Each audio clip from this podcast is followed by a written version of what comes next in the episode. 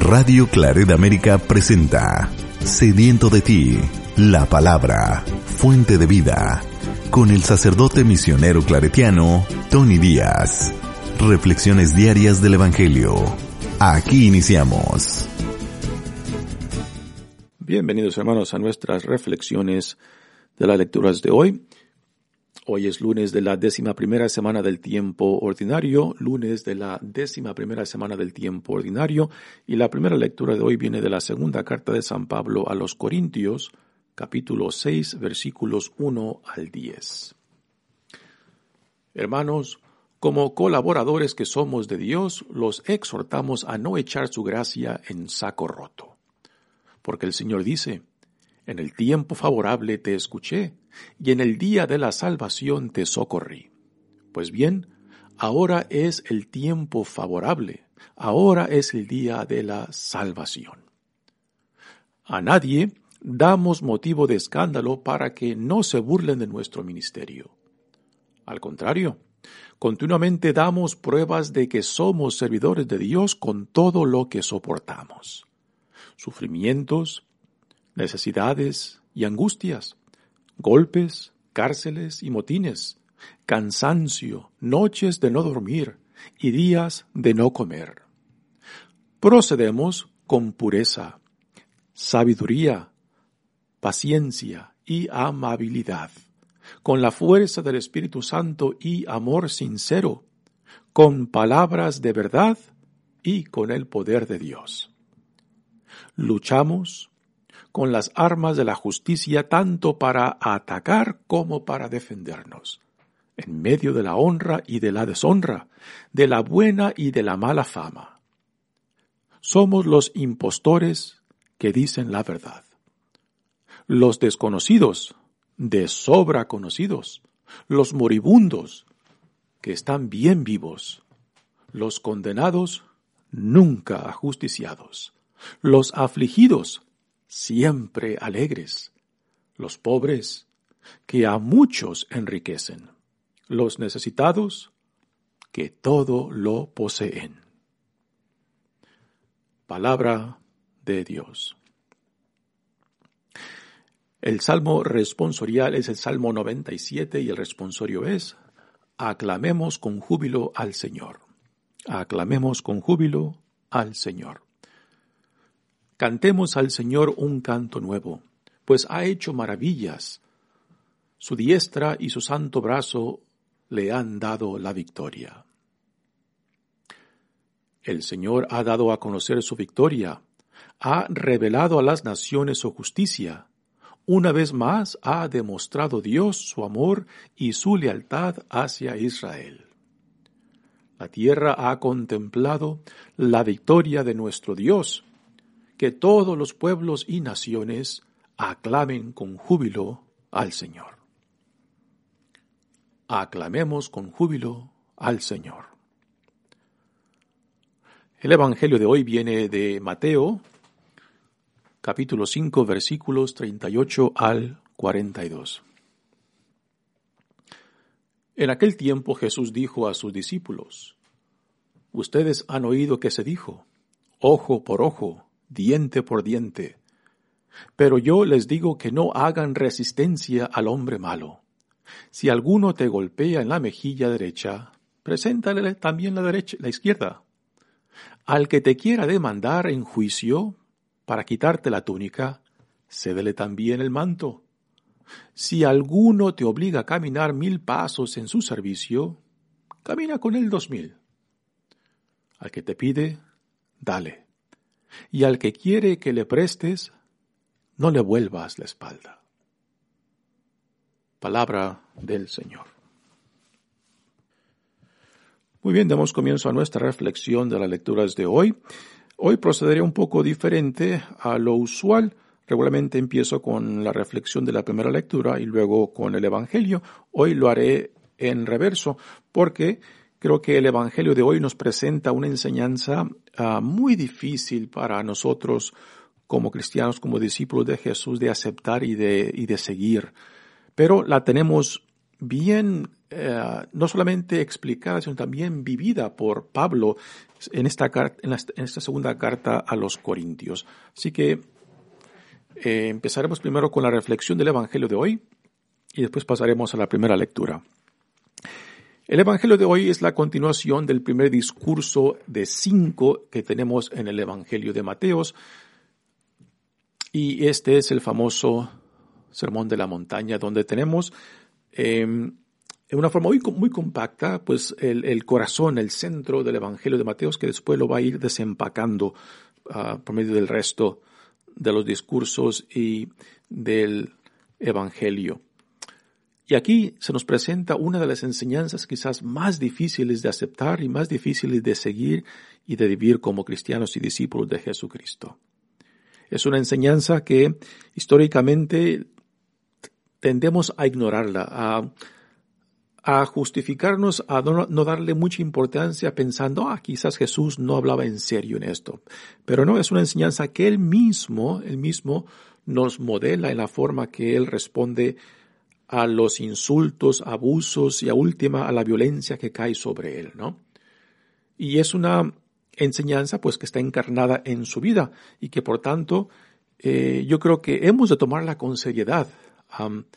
Yo creo que en gran parte el por qué no la tomamos con seriedad es porque la malentendemos. Dice el Evangelio de hoy, en aquel tiempo Jesús dijo a sus discípulos, ustedes han oído que se dijo ojo por ojo, diente por diente.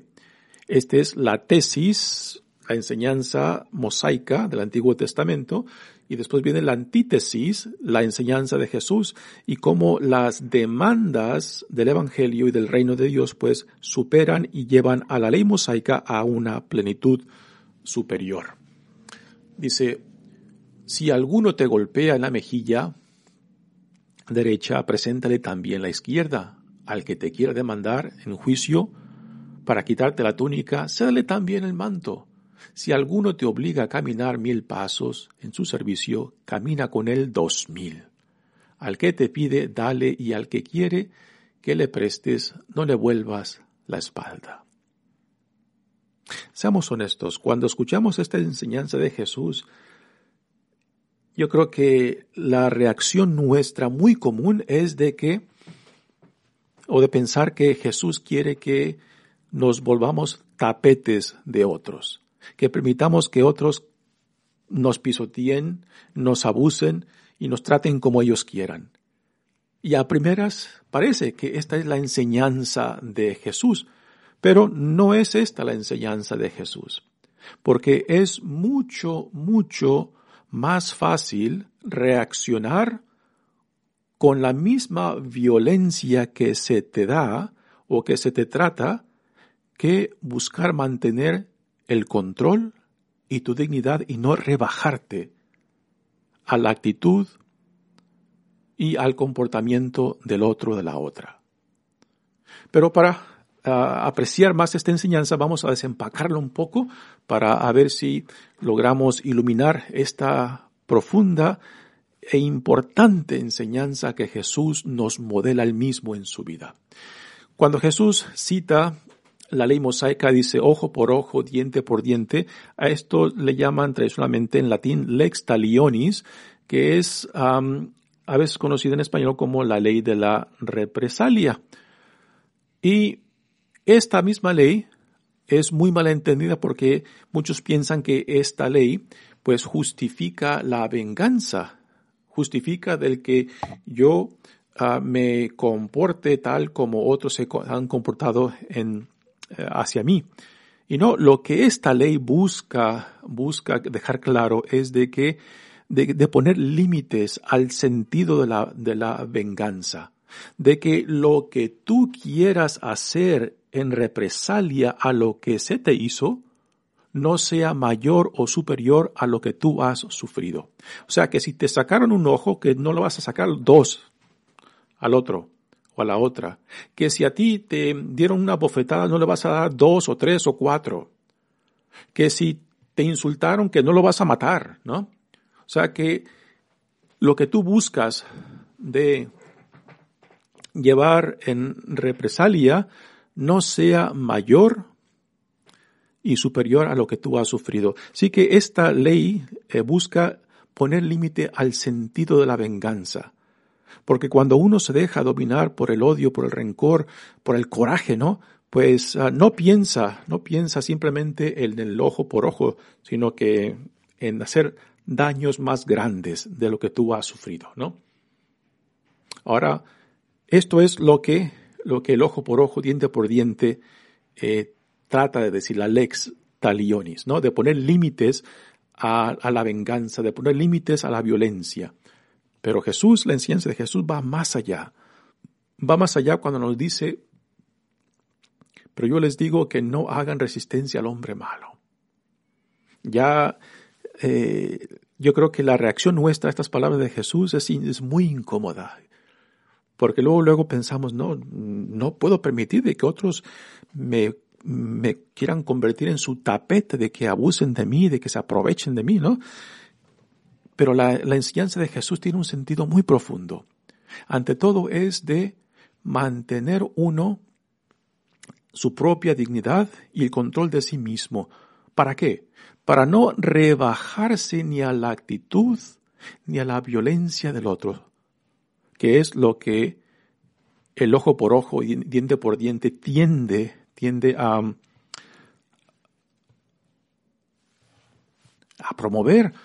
Pero no, Jesús busca algo más y busca desarmar tanto la violencia como la injusticia y después, si es posible, y si el, el otro, la otra, se lo permite a sí mismo, también salvar la dignidad de aquel que se está comportando violentamente, que, te está dañando, ¿no?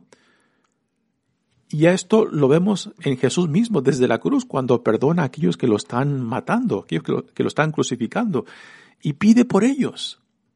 Así que Jesús mismo, mismo, aún desde la cruz, busca también salvar a aquellos que lo están violentando, que lo están matando.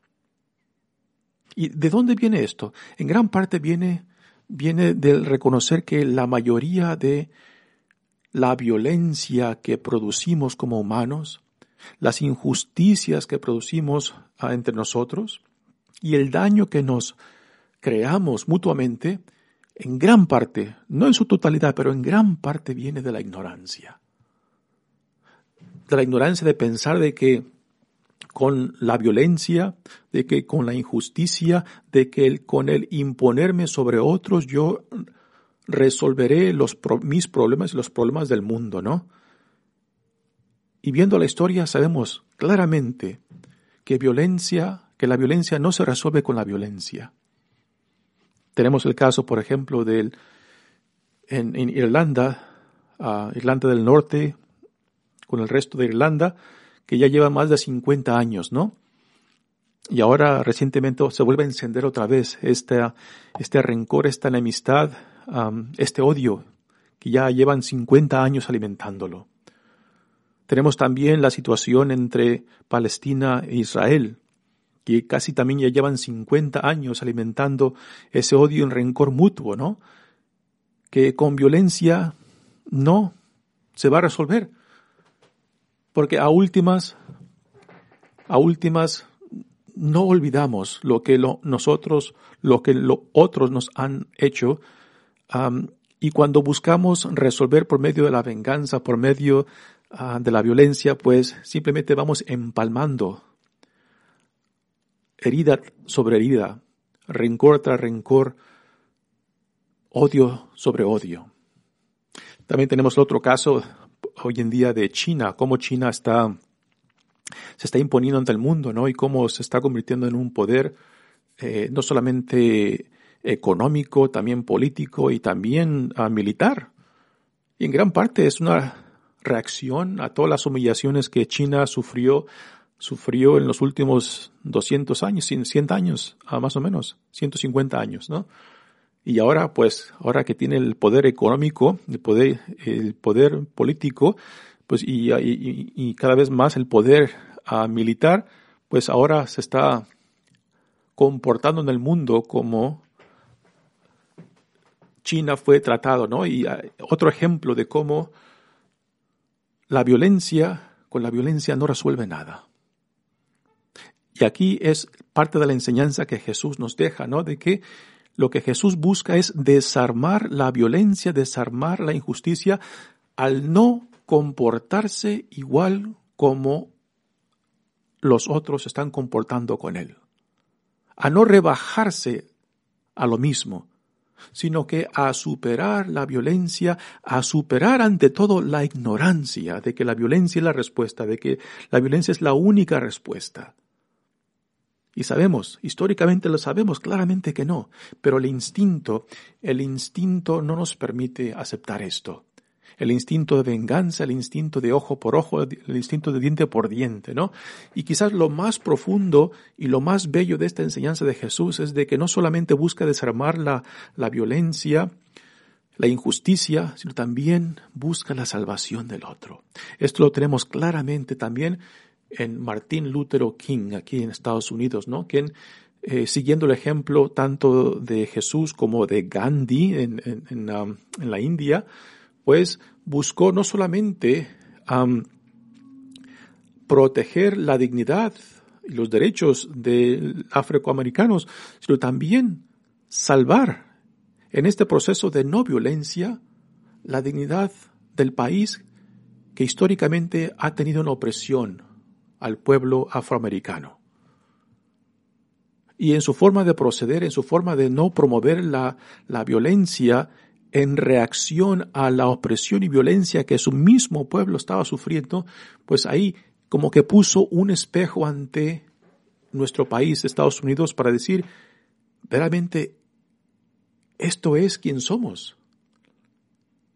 Un país que promueve la violencia, un país que busca imponerse sobre otros para sentirse importante. Y al poner este espejo ante la nación de Estados Unidos, pues prácticamente ayudó para que la nación de Estados Unidos se viera a sí misma de cómo promovía la injusticia por medio de las estructuras, por medio del tratamiento a las minorías dentro de Estados Unidos. Y en este proceso impresionante, en este ejemplo de la no violencia activa de Martin Luther King, pues ayudó a salvar la dignidad de este país. Y como él, también muchos otros, por ejemplo, en Rosa Parks, que fue un, ejemplo, una maestra para Martin Luther King, eh, en Alemania, Dietrich Bonhoeffer, eh, que también puso cara firme ante el, nazismo, Dorothy Day aquí en Estados Unidos también, y muchos más. también uh, César Chávez aquí en Estados Unidos, quien defendiendo los derechos del trabajador del campo, pues también eh, siguiendo el ejemplo de Jesucristo y de Martín Luther King, eh, nos enseñó cómo responder a la violencia con la no violencia activa, poniendo un espejo ante el opresor, poniendo un ejemplo, un espejo ante aquellos que buscan promover la violencia y decir, eres mejor que esto, ¿no? Así que esta enseñanza de Jesús no, no es un idealismo imposible. Él mismo, él mismo lo vivió cuando fue arrestado, cuando fue condenado, cuando lo golpeaban, lo escupían, pues en vez de promover la violencia y decirle a sus seguidores, a sus discípulos que se levantaran en armas en violencia, pues no. Él prefirió guardar silencio, porque a últimas, a últimas, Jesús nos enseña que si no creemos profundamente de que el amor triunfará, que la violencia no es la respuesta a la violencia, si no estamos convencidos de estos, entonces no podemos ser sus discípulos. No podemos ser promotores ni de la paz, ni de la compasión, ni de la misericordia, ni, ni de la justicia. Porque si aceptamos que la violencia es la única respuesta a la violencia, entonces no habrá fin a las represalias de lo que uno pueda hacer en respuesta, en reacción a lo que otros hacen. Alguien tiene que ser la persona madura, la persona adulta, en una situación en la cual se promueve la violencia y la injusticia, alguien tiene que decir, tiene que decir, somos mejores que esto, ¿no? Y si esto incluye el sufrir personalmente, pues es el ejemplo que Jesús nos deja en sí mismo, que prefirió sufrir que simplemente rebajarse a la violencia, a la ignorancia, a la injusticia de otros, poniendo este espejo enfrente de ellos para que ellos mismos se dieran cuenta. ¿Es esto lo que tú eres? ¿Es esto en lo que tú te glorías? ¿Es esto en lo que tú piensas que construyes tu poder, tu dignidad, no?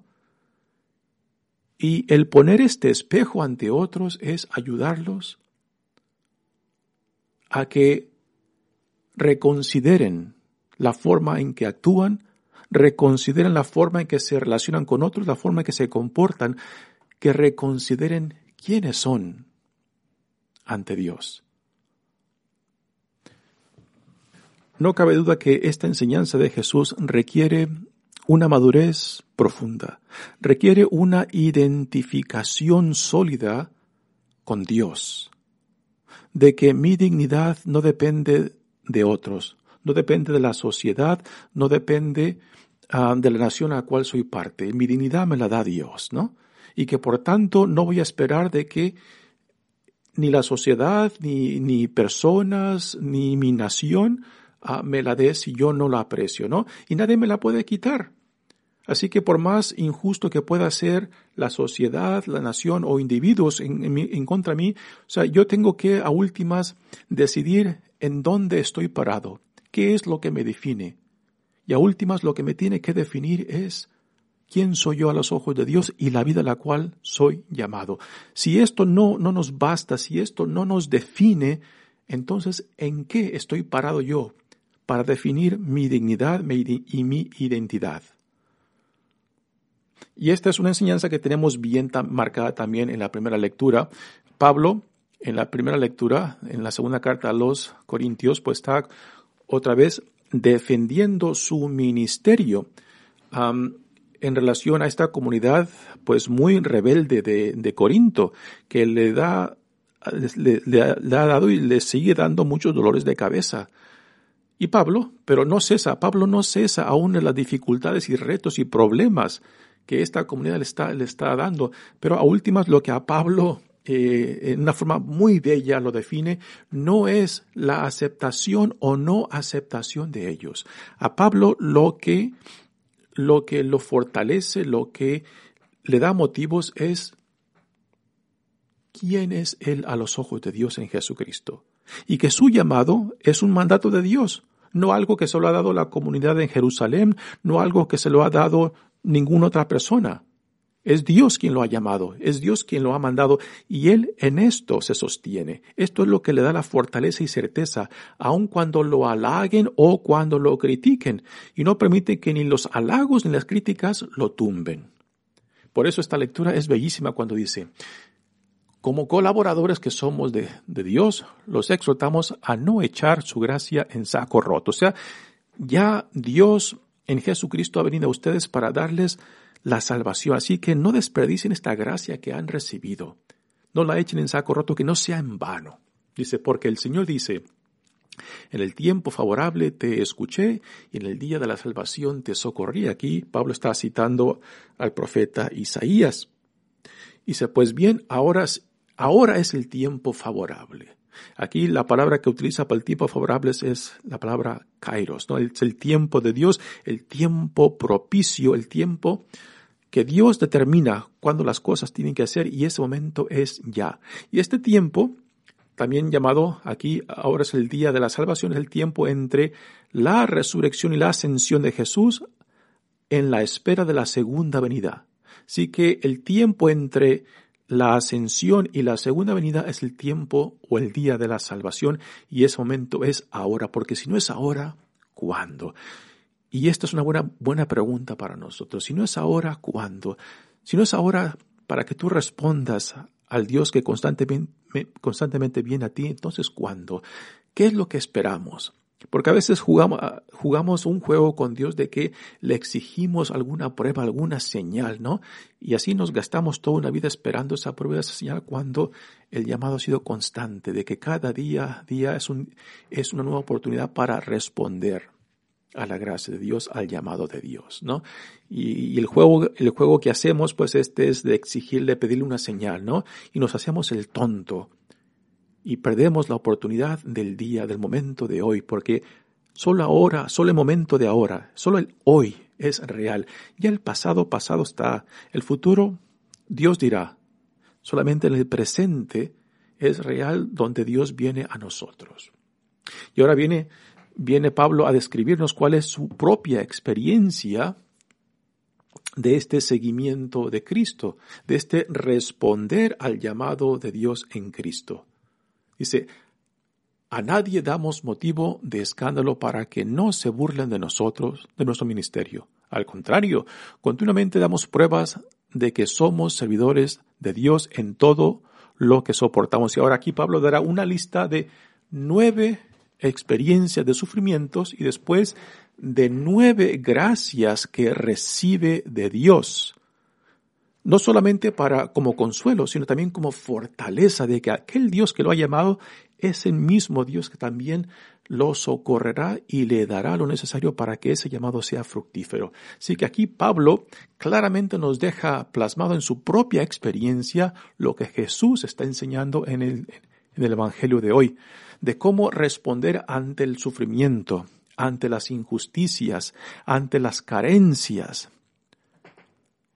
y responde con paciencia, con sabiduría, con claridad, con serenidad, que son las gracias que él recibe de Dios. Dice, sufrimiento, necesidades y angustias, golpes, cárceles, motines, cansancio, noches de no dormir y días de no comer. Todas estas son experiencias que Pablo y sus compañeros han venido sufriendo por causa de Cristo, por causa del Evangelio.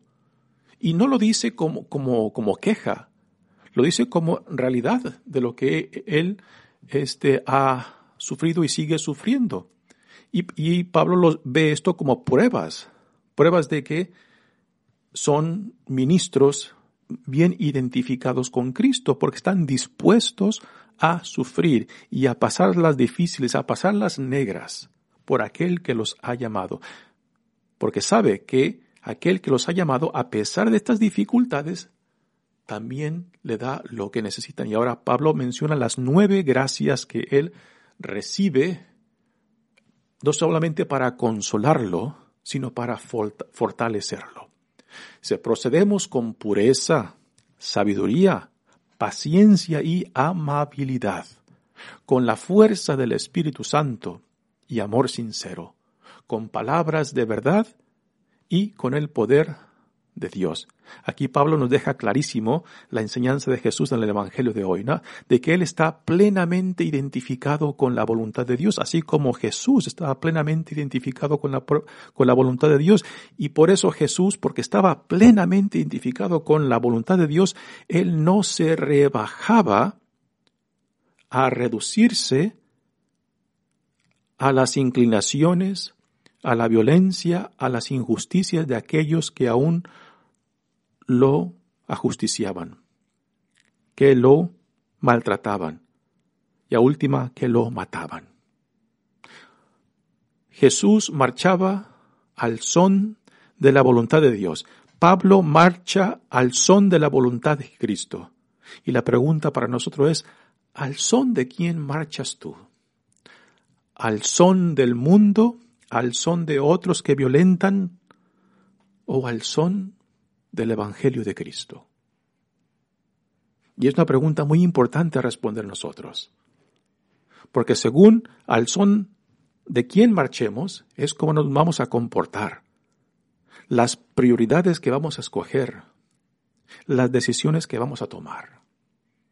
Y continúa Pablo, luchamos con las armas de la justicia tanto para atacar como para defendernos en medio de la honra y de la deshonra, de la buena y de la mala fama. Sí, aquí otro ejemplo de que Pablo no se deja persuadir, no se deja definir ni por la buena ni por la mala fama, ni por la honra ni por la deshonra. Pablo está definido por lo que Dios dice que Él es. Y lo que Dios le dice que es es su Hijo amado. Y es lo mismo que Dios nos dice a cada uno de nosotros. Tú eres mi Hijo amado, tú eres mi hija amada. Entonces identifícate con lo que Dios dice que eres, con tu dignidad e identidad como hijo e hija amada de Dios, y vive según esta dignidad. No te rebajes a lo que el mundo dice de ti, a lo que, a cómo otros te quieran definir. Y esto es lo que Pablo nos está diciendo aquí. Él se define según lo que Dios le dice que es. Y después viene siete paradojas muy interesantes que Pablo nos da cuando dice, somos los impostores que dicen la verdad. Aquí, este, estas paradojas, estos contrastes, esta paradoja contrasta lo que otros dicen de él y cómo Pablo se define a sí mismo. Dice, somos los impostores, como otros lo llaman, que dicen la verdad, la verdad en Cristo. Los desconocidos, que sobra, de sobra conocidos. De los moribundos, sin fuerzas, que están bien vivitos, dice Pablo. Los condenados nunca ajusticiados. Varias veces han sido llevados a las, al Sanedrín y han salido, han eh, justificados por Dios. Los afligidos siempre alegres. O sea, a pesar de los sufrimientos, están siempre contentos. Pobres que a muchos enriquecen con el Evangelio, con la buena nueva. Y necesitados que todo lo poseen porque todo lo tienen en Cristo.